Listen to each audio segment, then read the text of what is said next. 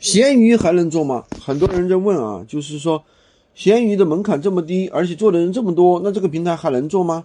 首先，我给大家讲一件事情，就是这个，呃，闲鱼会做和做好它是两码事，因为有很多人他只是停留在做的这个阶段。什么叫做的这个阶段呢？他只是下载了 APP，他只是去上传产品，对不对？只是尝试了一下，三天打鱼两天晒网，并没有做起来。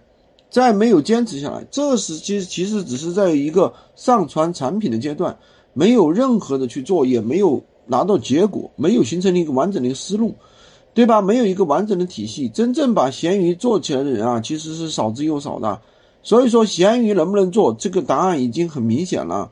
能做就是有两点原因：第一啊，会做的人其实非常少，闲鱼这个平台知道的人很多，但是呢，它是属于一个二类电商平台，那么。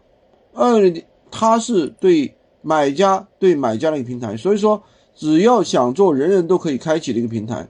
但是呢，会做和做好它是两回事。刚才我已经说了，闲鱼如果你想去长期稳定去做的话，稳定出单的话，像我们一样啊，坚持去做，每做一个账号啊，每天运气好，隔三差五能出一个单。但是如果说这个平台啊一直像在发展，对吧？如果是专业做店群店群的人。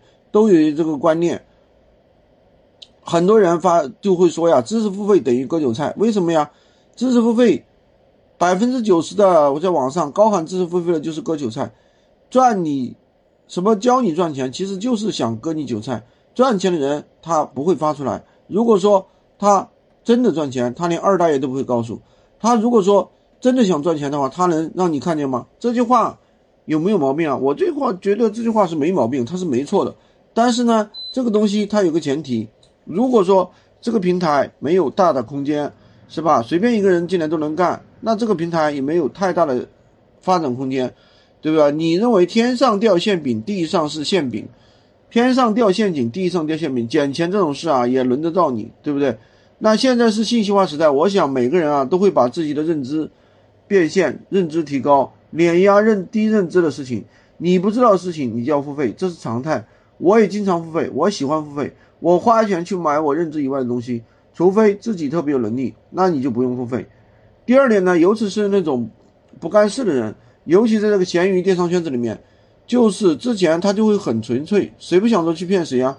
搞点吸引人的东西，他进入他的圈子里面，他是说什么店铺啊，月入八 K，把你的什么店铺流量打爆，什么免费给你供货。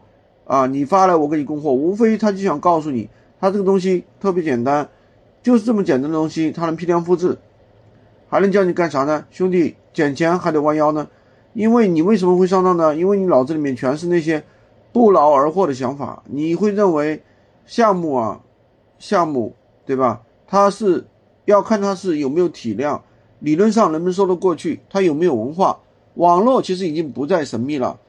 咱们买东西还货比三家，这第三点呢，无非就是之前被忽悠过了，自己不行，没有拿到结果，然后找到我，想找一个出口去发泄一下，发泄一下对社会的不满。他们不骂我，这个逻辑啊是行不通的。